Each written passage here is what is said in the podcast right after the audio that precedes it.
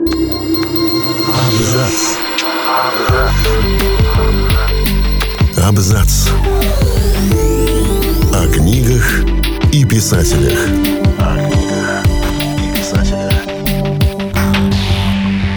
Всем привет, я Олег Булдаков, и сегодня я расскажу вам о фэнтези-цикле «Колесо времени». «Колесо времени» Роберта Джордана – один из самых масштабных и популярных фэнтезийных циклов в истории. Мы решили рассказать, почему это во многом старомодная серия и сегодня заслуживает внимания читателей. Роман «Око мира», открывший цикл «Колесо времени», трилогию, как предполагал тогда автор, увидел свет в 1990 году. На тот момент в эпическом фэнтези доминировали подражатели Толкина, что, конечно, дурно сказывалось на репутации жанра.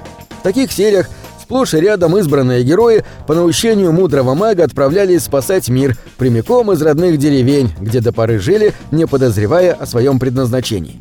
По схожим лекалам было скроено и начало колеса времени. После многих веков заточения за пределами мира смертных на волю рвался темный, некогда едва не погубивший все сущее.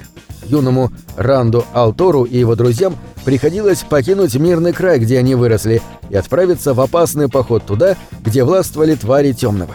В общем, события разворачивались в полном соответствии с канонами эпического фэнтези тех лет. Однако, начав работать в традициях жанра, Джордан не дал им себя полностью сковать. По мере развития цикла романы становились более сложными и самобытными. Например, хотя главной угрозой миру оставался темный, автор постепенно все больше внимания уделял военно-политическим конфликтам, в которых у каждой из сторон была своя правда. В сюжете появились элементы, навеянные мифами и религиями, причем не только европейскими. Сложнее и многограннее становились и персонажи – отчасти за счет того, что герои взрослели и сталкивались с новыми трудностями, отчасти потому, что Джордан тщательнее прорабатывал их противников, в том числе ближайших сподвижников Темного.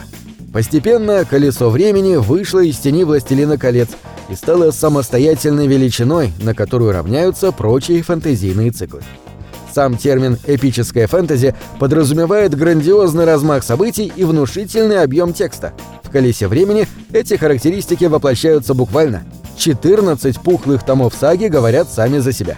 Более двух тысяч персонажей, великое разнообразие стран и народов, множество переплетающихся сюжетных линий и приключений. Все это ждет читателей на страницах цикла.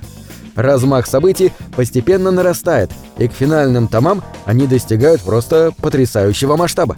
Впрочем, столь внушительным цикл получился благодаря не только эпическому замыслу и огромному числу персонажей, но еще и стилю самого автора. Неторопливость повествования, склонность к самоповторам и любовь к описанию мельчайших деталей объясняют, почему количество томов постоянно увеличивалось. Далеко не все части «Колеса времени» можно назвать увлекательными, так что всем, кто приступает к циклу, стоит готовиться к обстоятельному и неспешному чтению. Хотя Джордан шел по творческой тропе, проложенной Толкином, мир он изначально создавал оригинальный. Здесь не было вездесущих эльфов, гномов или гоблинов, а дракон присутствовал только в качестве почетного титула. Разве что монструозные троллоки из Орды Темного мало чем отличаются от толкиновских орков. Автор наполнил свой мир множеством разнообразных государств и народов, и для большинства из них тщательно прописал политическое устройство, культуру и историю и нередко культурные особенности наций играли в сюжете не последнюю роль. Например, большое внимание писатель уделил народу Аил, чьим домом на протяжении многих веков были суровые пустынные края. Ранду пришлось погрузиться в их мир, и это сильно повлияло на развитие главного героя цикла, а сами Аил внесли существенный вклад в конфликты, что потрясали мир на протяжении серии. Джордан создал по-настоящему богатый и самобытный мир – и, конечно, с присущей ему тщательностью автор подошел к созданию сверхъестественных сил колеса времени.